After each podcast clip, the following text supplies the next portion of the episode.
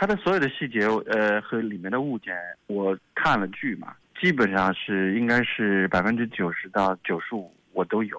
其实我没有在南京呈现出我想象的这个人世间，其实我想在南京做一个有意思的这样的一个微缩的南京过去的生活的一个场景，呃，呈现出过去南京这个城市的人世间。它这个城市是有基因的，基因当中，比如说我们知道地名啊，就是遇到街、什么剪子巷，只有这些名字组成了这个城市，它叫南京。但是你没有这些名字，没有这些路。就很难去区分。小世界，超市里访问过很多精彩的人物，也讲述着无数动人的故事。无论你带着光芒，或是温暖平常，都要感谢你和我们的来来往往。和我们的来来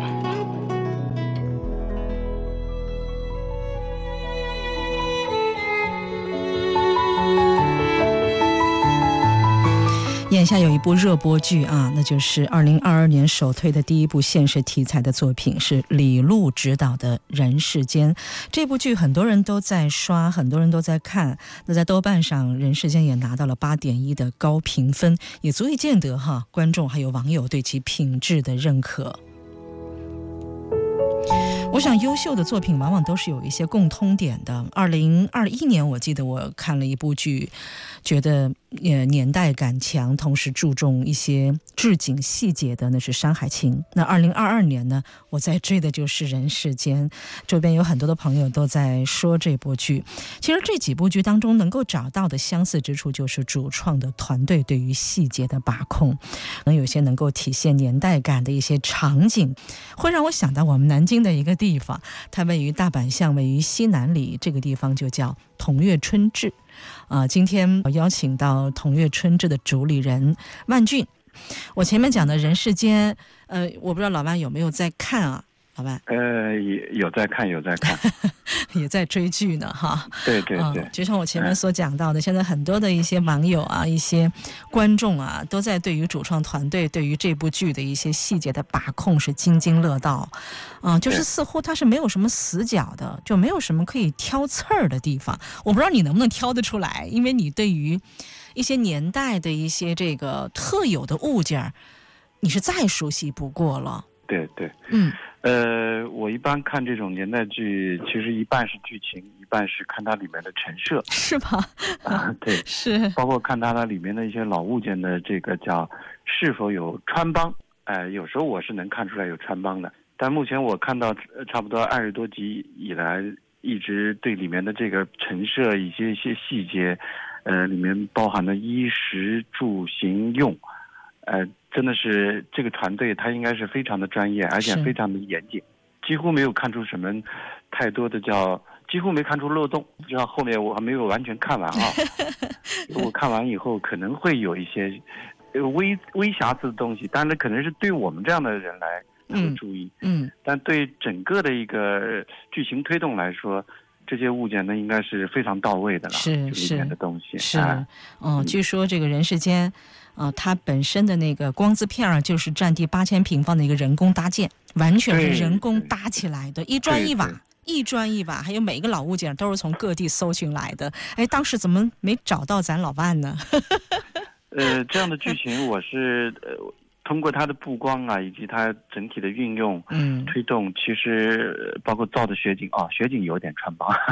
雪景啊，雪景是造的，哟，我都我都没咋有有有部分是是造的，嗯，那个那那都是我嗯不值一提的。是是它是。在里面的整个这个，我看了一下，就从布光嗯。以及呈现来说，它应该是棚拍的。呃，非常高、非常大的这种叫棚拍区，大棚里面哈，哎，大棚，嗯，还有它每个细节、每一个角落都要处理到位。而且我来我看的这个搭景啊，基本上是实搭景。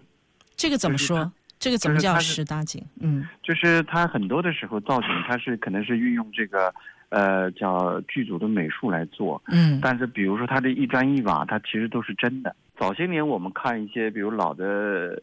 电视连续剧，包括最早的《射雕》啊，什么那种棚拍景，都是很看起来很虚假。对，嗯，包括前几年也有呃有一部戏非常火，叫《正阳门下的小女人》，当然那个棚拍的痕迹就就比较大，呃，但这个棚拍它可能是在。但它也也会运用一些外景了，包括那个这个省委的大院等等，那是外景。但是它所有的这个叫室内戏当中，冲突戏当中。他基本上是在棚拍的，没错，没错，我觉得很好。我这两天看也很感动。是，哎，这个老万，你介绍一下你自己好吗？就为什么我们在介绍这部当下就是特别热播的一部剧《人世间》的时候，一定要请到老万？而且我觉得老万是老万是当之无愧要在我们节目当中去讲述这部剧当中的那些老物件、老摆设，包括一些置景的细节。我觉得你是特别这个契合的一个人。说说你自己好不好？嗯，老万。嗯，我呢，其实，呃，也也没有什么好介绍的，只是一直关注这个过去的一些生活，呃，包括生活里的物件，还有过去人的生活方式。嗯，其实呢，这是我们稍纵即逝的。其实它从人世间的这个剧情当中，它其实跨度很快。呃，从那个火红年代又跨到这个，呃，改革开放啊，创业等等，读大学，恢复高考，嗯，其实它基本上涵盖了我们这个新中国成立它一些的一些发展历程，他做了一些这个微缩一一一家人的命运，其实是一个时代和一个一个一个国家的命运，我能看出大大一个这样的一个主旨吧，是是，啊，嗯，所以它里面呢所呈现出来的生活方式是所。衣食住行用在不断的变化，嗯，它也是就生活方式的改变。但是很多的细节，你比如说他用的这个最早的厨房，厨房里面的这个这个炉子，在室内炉子、棚户区的炉子，还有他们骑的自行车、穿的衣服的变化，哎，我觉得真的是每个细节都呃就是考虑的很很周全。是，那其实这些东西是我们生活当中，其实你说在意吧，可能是在意的。不在意的呢，他很容易就被我们叫遗忘了，嗯，或者是不在我们当下的这种生活方生活的里面，它不一定起到决定性作用了，嗯，比如说冷啊，公共厕所呀什么，嗯，没有空调的这些，呃，它很很快就消失了，但是我们没有在意。呃，我只是做了这个在意的这个事情而已。我觉得也没有什么具体的这个呃可圈可点的地方。呃，你可以到就是刚才万俊就是说故事的老万哈讲的这段话当中，其实我们可以搜寻啊，这个老万他所做的事儿是什么。啊，这可能已经成为你的主职工作了，对吧，老外？我们尽管说你你你不隶属于谁，你属于你自己，你是根据你的性质、你的爱好、你的这么多年琢磨和摸索出来的，啊，你在做眼下你正在热爱的一件事儿。其实大家伙儿可以没事儿的话，有空闲的话，可以到我们大阪巷七十七号的同月春至。呃，到了里面以后呢，你会看到，你甚至可以搜摸到哈，人世间里面有一些似曾相识的一些场景，就是那个印着单位名儿的那个搪瓷杯，你那儿有一大摞是吧？对对 对对，搪瓷杯门牌，对，还有等等，上了年头的那个座钟，对对吧？都有都有，嗯，它的所有的细节，呃，和里面的物件，我我看了剧嘛，基本上是应该是百分之九十到九十五。我都有，都有是吧？哎，都有，只是我们没有做这种叫影视的这种呈现。是是，但这些物件都是，呃，就是我慢慢的搜寻，它其实是都有的。嗯，哎，我库房里包括我自己，因为我过手我知道。嗯，哎，我说这个我有，但是以前我看的时候更新奇一点，早些年的时候看一些年代剧更新奇一点，现在觉得哎，我们反而也会有一些这个。合作人来找我们，我们恢复这样的场景。嗯，像去年这个热播的这个《乔家的儿女》就在我们这儿取景。哎，没错，是的。其实还挺好玩的。这其实这是一个很很有意思。嗯。呃，如果量多的时候，它就会有一些意义。嗯。如果量少的时候呢，它其实是个很很好玩、很有意思的事情。嗯。我个人一直兴致勃勃到现在。就是觉得他很有意思，你跟他用了一个词儿叫兴致勃勃哈，还真是。其实你也不是土生土长南京人，但是你对于南京这个城市，你在搜寻它的一些历史的变迁的印记的时候，你真的是好像是乐此不疲的那种哈。对嗯你曾经是说自己是个 收破烂儿的，是吧？称呼自己是个收破烂儿的，啊，很多的一些拆迁的工地呀、啊，拆迁的一些民房的那个地方，都有你曾经在那儿搜寻过老物件的一些身影，是吧？对，其实是现在一直也是，就是嗯，你还在吗？还在这样搜寻一些这个老旧物件，用这样的方式吗？呃，是是是啊，嗯，哎你你还不够吗？我觉得你那儿，你看在你的同月春至，其实有一小部分了，对吧？因为你受你的这个嗯呃门店的一个呃这个叫面积的一个限制吧，我们看到的仅是你收藏的一部分而已。其实你还有更多的啊，就像你讲的人世间这里面的很多的物件，百分之九十到九十五你都是有的，你都是有有收藏的，你还觉得不够是吧？其实我嗯跟、呃，这可能算是我的愿景吧，就是因为这个事儿是算是我的工作，嗯也是我的兴趣，嗯也是我的这个收入的一个来源。是，呃，但是我觉得这些东西呢，为什么远远不够呢？嗯其实我没有在南京呈现出我想象的这个人世间。其实我想在南京做一个有意思的这样的一个微缩的南京过去的生活的一个场景。嗯呃，呈现出过去南京这个城市的人世间。呃，其实这当然这个愿景你稍微有点这个远，或者还我我还在努力当中，嗯但这确确实实是我的一些想法。没有见过嗯这个、一个综合出来的，我们见过博物馆，我们见过一些展馆，但是其实我们没有真正见见过民生融合起来的一些商业体。我们以前知道有这个叫，嗯，长沙的是那个叫什么文和友什么的，它是商业的东西。嗯其实我想这个城市应该有一个真正的一个，呃，这么大的城市应该有个真正的一个空间，是这个城市人共同的记忆。那就像一个城市博物馆一样的，类似于这种是吗？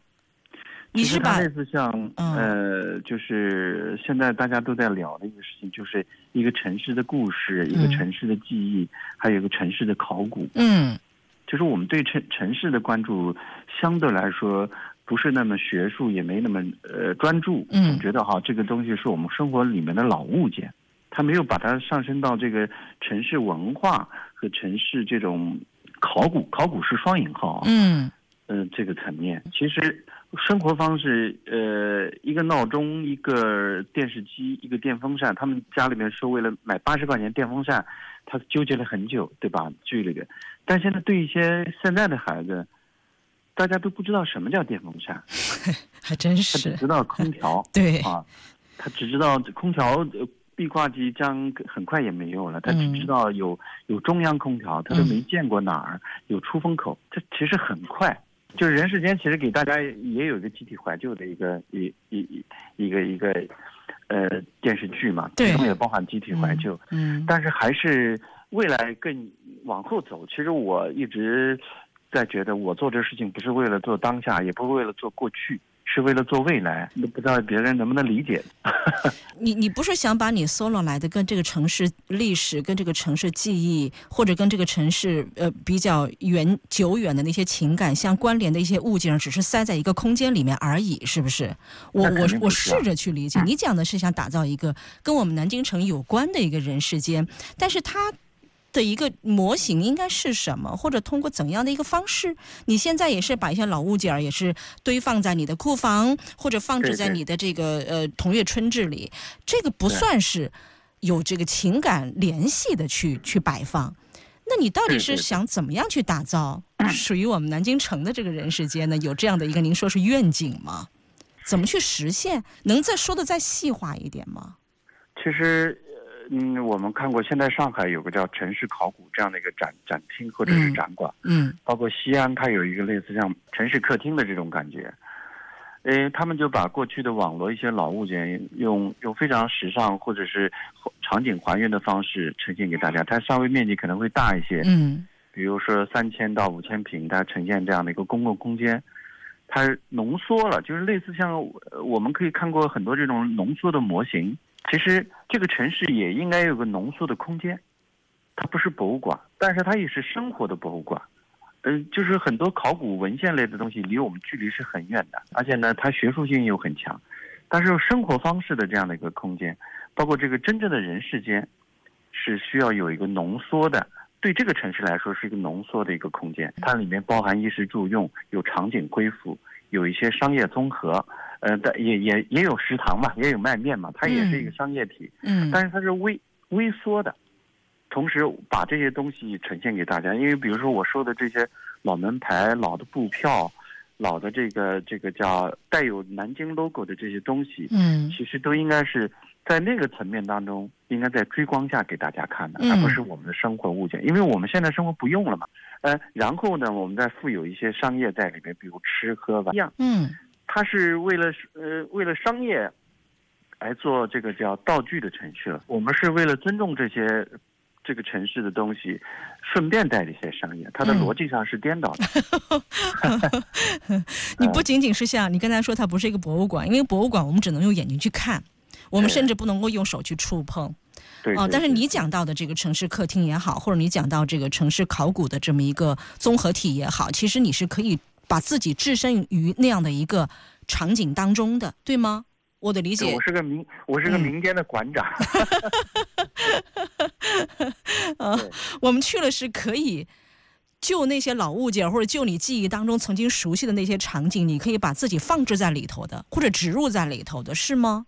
对，我是一个掌柜的。它是一个活的东西，而不是一个静止不动的一个物件，对吗？对，它其实是一个，就是一个，实际上你真正搭了一个人世间，所有的，呃，到这个城市旅游的人，或者是这个城市生活的人，嗯，他都直接参与在其中。哦，你讲的参与，对，就是这种融入和参与，其实是一个非常新奇的一个体验和感受。我还挺，我还挺期待你所讲的哈，在我们南京城搭这么一个人世间的。一个具体的一个这个生活场景，或者是一个工作场景，或者是一个商业体的一个场景，我们能够真正的把自己融入到我们曾经非常熟悉又非常怀念的那个年代里哈。这个你你在实施吗？这些计划？我不断的在收集，收集嗯就是实呃实施的之一。然后呢，他要碰到机缘，机缘因因为这个这样的空间呢，我也不是我个人能量能能能搞定的，当然或者是我的我个人能能量也也搞不起来。是是是，它是需要嗯真呃叫机缘，然后呢需要这个城市对这个事情的这个认知，你认知到了就觉得哎它有意义，如果你认知不到，它可能就是浅显的一个老物件。因为我做老物件做了也快七七八八快十六七年了，嗯，我对它的认知它已经不是物件本身。就是就像人世间当中，他其实我们那么多老物件给我们看到的，有的人是在意的，有人，比如我在意，别人是只在乎剧情。但是你没有这些东西，你空洞的剧，那你完全是可能呈现一对部好剧的。对对，它这个有血有 肉有骨架，所以让你看起来的话，你你老年人觉得亲切，在我们这个中不溜的这个年纪呢，你又会特别向往啊过去的那样的一个特别活生生的那些那些场景那些片段，嗯，就记忆一下就。就就对对啊，嗯，今天超市点特别邀请到我们同月春至的主理人万俊，其实他这个本名啊，很少有人去，很少有人去提及了哈，大多称呼的就是收故事的老万。就像老万所说，他所收集的每一个老旧的物件背后，其实都是有一段故事的。他甚至我不知道可不可以把这些故事哈上串下联，把它给连接起来。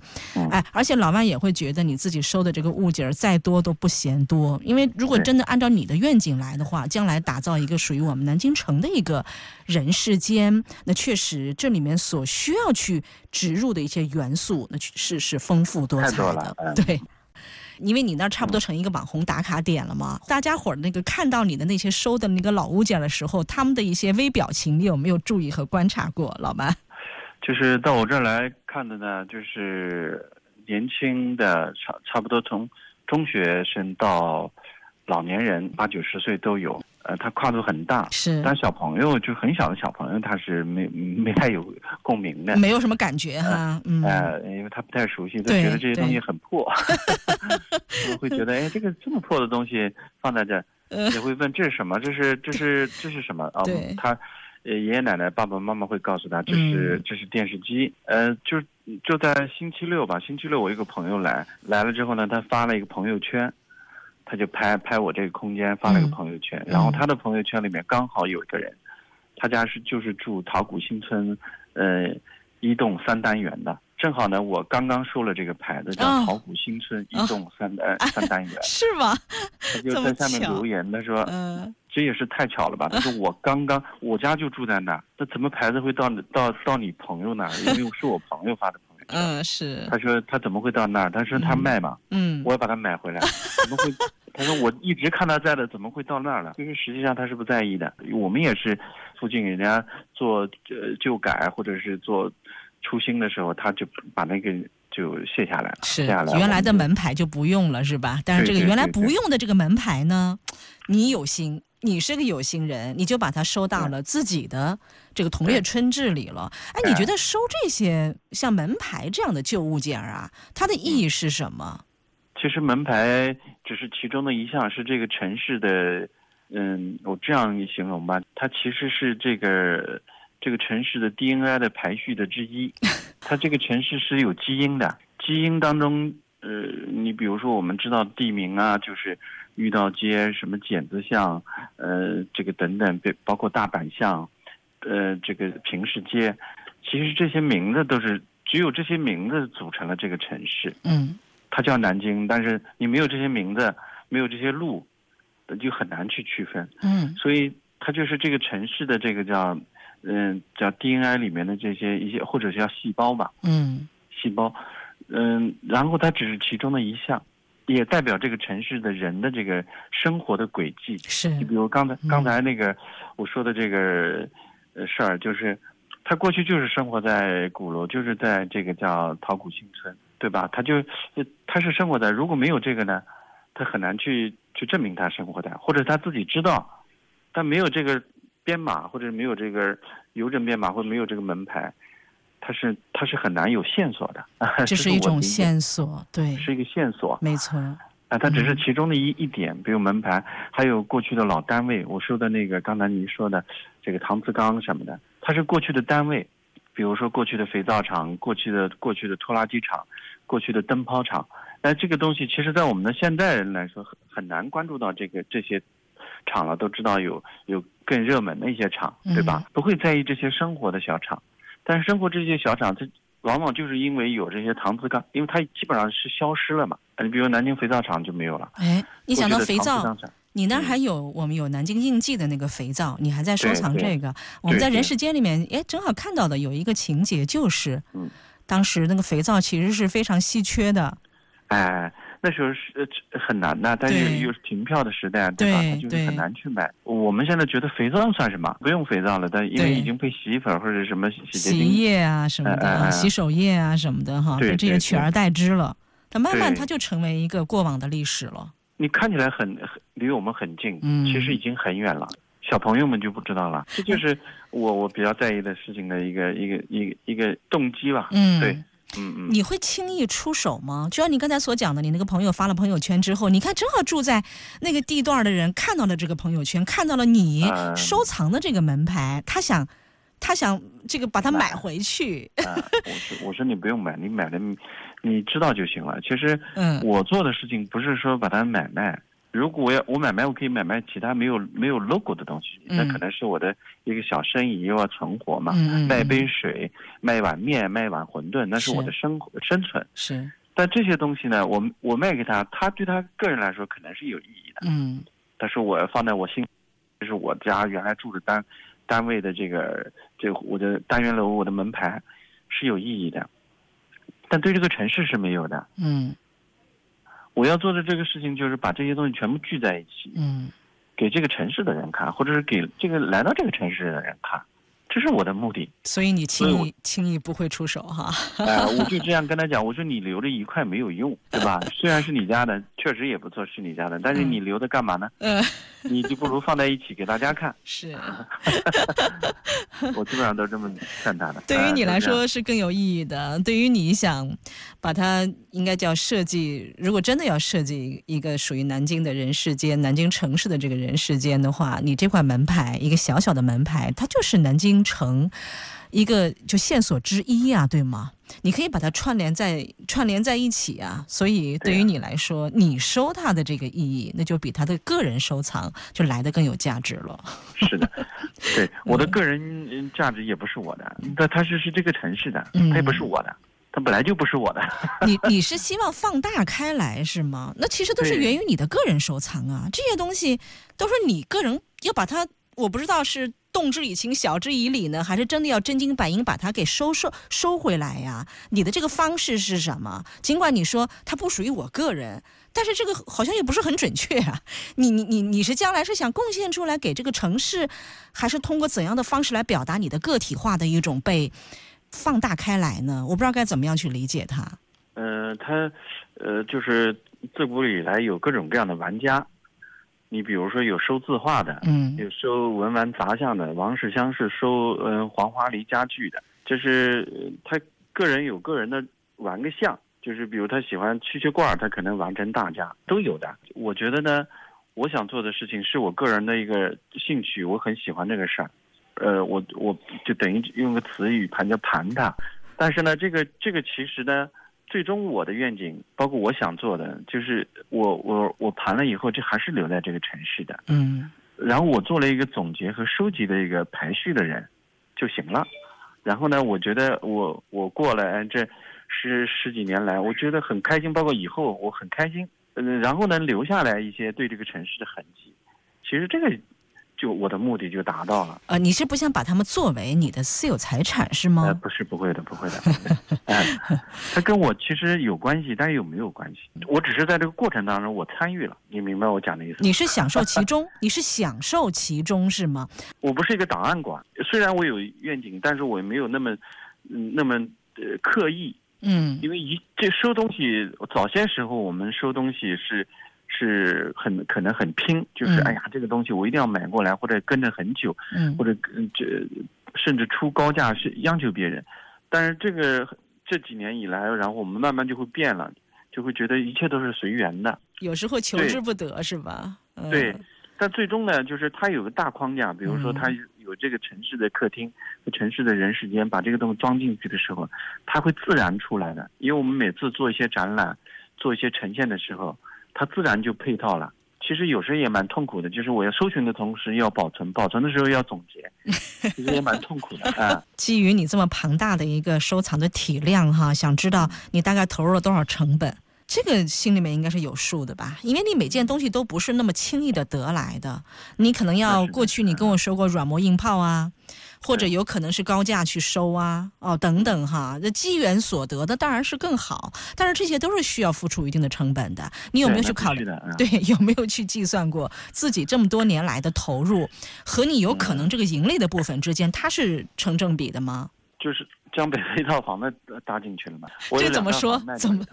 卖掉一套，这个这个卖得的钱是干嘛用？就是收这些，然后这么多年一直在滚，就像那个呃 就像那个利息一样一直在滚。呃，天啊、哪一！直嗯还挺，但是呢，收支上面呢，这两年我们呢就是呃脚步放缓，嗯然后一切随缘上面就是稍微好一些，再加上我们现在有有这个门店，嗯、在做一些活动，做一些展览。如果没有疫情的话，会更好，比前几年要好一些。呃，但还没有达到那个特别好的一个状态啊。嗯呃，但是呢，嗯，就是能过，就像那个 人世间里面的，就是经常说到的话，就是生活其实能过开心就好。是，你有自己的营生哈，有自己的收入，呃，即使你可能会搭进去一部分自己的这个呃叫叫叫投入的部分吧，但是你真的是乐在其中，或者说享受其中，其实这就足够了，对吧，老万？是啊，是啊，因为如果没有这样的一个心态，其实也也不会这么去做这种事情。是，哎，你前面还跟我们讲过，叫同月春至曾经作为年代戏的一些拍摄场地，哈，去年那个乔家的儿女们，对，哎，这个你不细看的话，你可能这就是我曾经在那喝过一杯咖啡，或者吃过一碗馄饨，啊、或者可能一点感受都没有，因为我没去过。那其实，在你们同月春至，因为你的这样的一个盘到现在哈，你是盘出名儿了，你真的是盘出了自己的一方小天地了。就像乔家儿乔家的儿女们，其实也很受欢迎的一一个一个这个热播剧。哎，有有没有一些小故事啥的可以跟我们分享？他们不是在南京一直作为主主基地嘛，就是拍，拍了，然后是这应该算是前年了，前年九十月份儿，嗯呃，天刚刚有点冷，他们来，嗯来，但是他们呃，像那个主演几个没来，然后剧务来，那他说，哎，他们可能也是从网上或者别的渠道知道我们的店，嗯来问我们，他说你们这儿呃拍对拍戏嘛？我说可以啊。那你是什么样的一个费用？我说了一个费用，嗯，然后他也没没还价，就一般人都会还个价，对啊，他也没还价。他实在看中你的地儿了，是吧？哎，我说我还蛮奇怪的，我说嗯怎么不还个价对吧？你好歹还一下。你还期待着人家还价？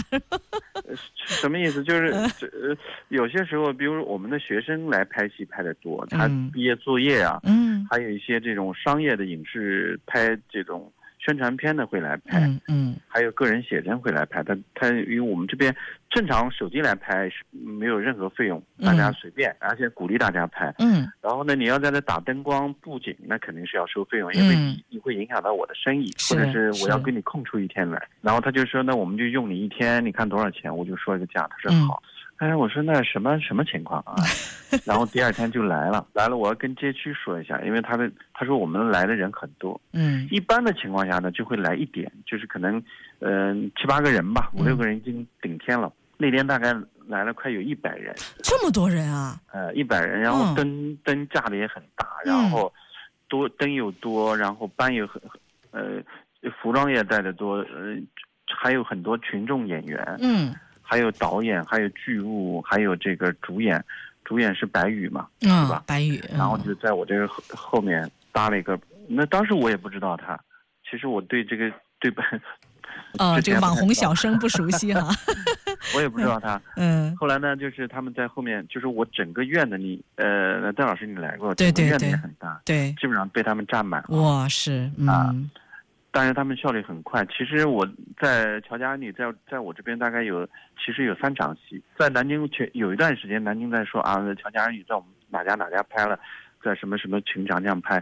其实他们后来总结，我这拍的也算很多的，嗯哎，然后就拍拍的很快。然后我们也说，嗯，说嗯老板你来做个掌柜的吧。我说那我就不去了，你也不发费用给你，好歹八十块钱一天吧，对吧？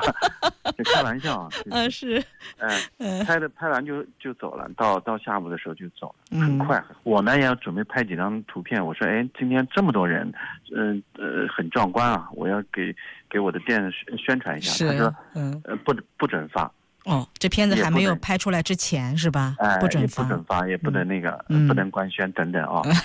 哎，我说这什么什么情况，对吧？嗯有至于吗？我说，我心里想的啊。嗯后来，呃，到去年二零二一年，整个整个夏天，呃，开始热播的时候，哦，原来知道啊，这是这部戏，而且当时评分评分也很高嘛，对对。嗯呃，里面的这个讲的故事也很好，虽然大家批评南京话说的不好，但是、呃这个，但总的来说挺好，真的是有很多人，他们看到的时候，有我朋友圈的，就他就正在家看电视，他说，哎，有认识的啊，嗯。他会截屏给我，他说：“嗯老万，这不是在你那儿吗？” 嗯，嗯。还有呢，很多人真的是在那段时间还是有人来嗯打卡。他说：“哎呀，我看到，因为熟悉的人，不熟悉的人他也不知道。哎、嗯我我贴了几天，然后甚至告诉大家，这是嗯，这个这是乔家的儿女的拍摄地。后来我嗯觉得也挺无聊的，就把它拿下来了。嗯，就知道就知道，不知道就算。是是是是。说实话，老伴，我对你的这个形象哈，有的时候你看戴上那个像瓜皮帽似的哈，黑色的，穿上那个那个老式的那个棉衣啊，嗯坐在你的这个。你的你的店里面，或者是你在做一件事儿、手工劳动的时候，或者写字的时候，或者画画的时候，突然，哎呀，就是那种有年代感的，有那种给人突然之间就就产生那么一点点小小共情的那种一个人物。出现在我的眼前，你你您怎么拍出来的？你真的是可以作为年代戏当中的一个支撑这个剧集的一个一个人物，我觉得你真可以哎！其实我以前的专业是学表演的，你不是学音乐的吗？你怎么还有跟表演有关系啊对啊？音乐表演嘛。哦，音乐表演，哦，这样子，对我们我们是学的叫呃嗯演唱专业，叫音乐表演专业。是是，哦，但是是，我我也觉得呃嗯。后现在很多人说，哎，你这个掌柜的挺有意思的，这种感觉一看等于穿好像穿越了。其实我也没有刻意，他可能自然而然，因为我一直生活的比较旧嘛，但是就是自然而然而然的吧形成的。哎，你的那个都不用去过多的去修饰什么，比如说 需要去在这个人物上面还再去做一些这个边边角角的一些修，你都不用。我觉得你你你就立在那儿，你就坐在那儿，或者你再去画一幅画或者写写字什么的，要，立马这个人物的感觉就出来了，真是蛮厉害的。你看来你当年学的这个音乐表演的这个印记啊，已经深入到你骨髓里了。就是，其实就是我的生活，我我也没，我我自己，他们觉得，哎，老万你还挺好玩的这种感觉。我说不是我，你你不来，你来我都这样，因为我戴帽子，我我我基本上剃的是半光头，冬天不戴帽子就特别冷。是是，我戴那个圆眼镜是当时因为我收到了一个老的圆眼镜，我觉得觉得特别好看，很喜欢，嗯，哎，我就戴了，戴了后来戴折了，就是我又就就配下来了。就是这些东西特别适合你，因为你年纪也不大，你还没我大呢，对吗？对呀，你就会觉得这些老物件在你的在你的身上这些行头，你就会觉得它不是一个刻意的标记，它就是一个你好像融入到这些老物件当中，可能跟你的这个目前所从事的这个工作会有很大的关系。正因为有这样的关联性，所以把你融入到你所收治来的那些老物件里面。特别的不违和。我们后面还有几分钟，老万，我们来讲讲城市考古好不好？你前面也提到了这个词儿嘛，城市考古。其实我们觉得对很多人来说，它可能不是一个不是一个熟悉的一个名词儿。城市考古啊，这种有文化的压马路的方式，现在越来越被人接受。深深入到城市的边边角角，用脚步丈量街道，感受历史文化，留住城市记忆。其实他说的可能就是一个城市的新老故事。你应该算是一个城市考古的一个先行者了，老外做这一行做了有十六七年了。你你怎么看这种城市考古的现象？因为在上海，它应该已经有这个城市考古的一个博物馆了，是吧？对，嗯，其实城市考古从这个字面来说，它是前面有个叫城市，嗯，过去的考古它是基本上是以大墓发掘或者是田野调查为主，嗯，但是这种方式依然可以套用到这个城市，因为城市化进程很快。然后看起来好像我们很熟悉的城市，只要你过个三五年回来一次，你基本上也不认识了。嗯，或者是你改变的特别多。是，可能在南京这样的呃古城，或者是苏州这样的古城里，它的变化会小一些。嗯，但是你对一些这种呃，比如县城或者是一些这个叫呃地地级市这个叫进程当中，它开它的力度会更大。嗯，然后呢，所谓的面目改变的会更快。呃，这个我们做这个事情的时候，就最早的时候是关于这个城市的记忆，就是这个城市我们有哪些东西是值得我们记住的，或者说我们保留下来这些记忆。比如说我刚才我们提到的这个门牌，还有我说的这个营造的这样的一个老茶馆的一个氛围，其实也是一个城市呃记忆的一种浓缩。嗯。但是我们做的远远不够。什么叫远远不够呢？就是这个城市里面有很多很多值得我们关注的。我刚才讲的门牌也好，搪瓷缸也好，它只是一点点，但是这个城市里面还有很多更有趣的东西，比如说，呃，比如说南京的这些金陵，这些呃这些这个叫麒麟，它分布在哪儿？它怎么分布的？或者这个城市里面有原来有多少个多少个书院？嗯，这个城市里有多少个不被人大众所熟悉的景点，呃，文化景点？这个城市里有多少，嗯，这个叫 文化名人？有多少个著作，有多少个这个，其实都没有很好的叫被被宣传。嗯，我们只是知道一点点，我们可能知道张宁，知道知知道曹雪芹什么的。嗯，但是你其他的呢？比如袁枚可能就会再弱一些，然后李渔就会更再弱一些，他就越来越弱，越来越弱。嗯，其实这就是我们对这个城市的，呃，叫所谓的城市考古，它的这个叫。嗯，我们叫叫什么叫底层代码？嗯，的一个发掘，就是我用现在的方式，就是一个底层代码。它这个城市是有底层代码的，但是我们没有去呃宣导它、宣传和发发掘它。然后呢，我们没有去关注它。呃，前几天我跟我朋友聊，就是城市的考古其实是从这个呃这个家庭开始，就每个家庭开始。人世间也是，就是他从一个家庭看这个世界的变化，或一个时代的变化。如果你要是从，嗯，早些时候他们也发起了一个这样的活动，就是你从你的父母、你的哥哥姐姐，或者是你的爷爷奶奶，其实是参与这个时代变化的。嗯，只是你没有回观，是 没有看的。是，城市考古是回观这个城市，回观自己的家庭。我们都会看别人，嗯就是哎呀，我看他家挺好的，看这个城市挺好。我们觉可能觉得苏州挺好的，南京的人可能觉得呃呃哈尔滨挺好的，哈尔滨人觉得南京挺好的。其实他都没有真正的关注到自己的城市。嗯，你是想做这个能够发掘或者能够挖掘城市，你刚才讲底层代码这段记忆或者这段历史的这么一个人，是不是老万？对，然后有个这样的空间，其实你家门口就够你够你盘的了。可能还没有聊完的话题，我们下次你的努力值得被看见。你的努力值得被看见。超市点，试图去了解和认识万千行业中的耕耘者、奉献者、劳动者。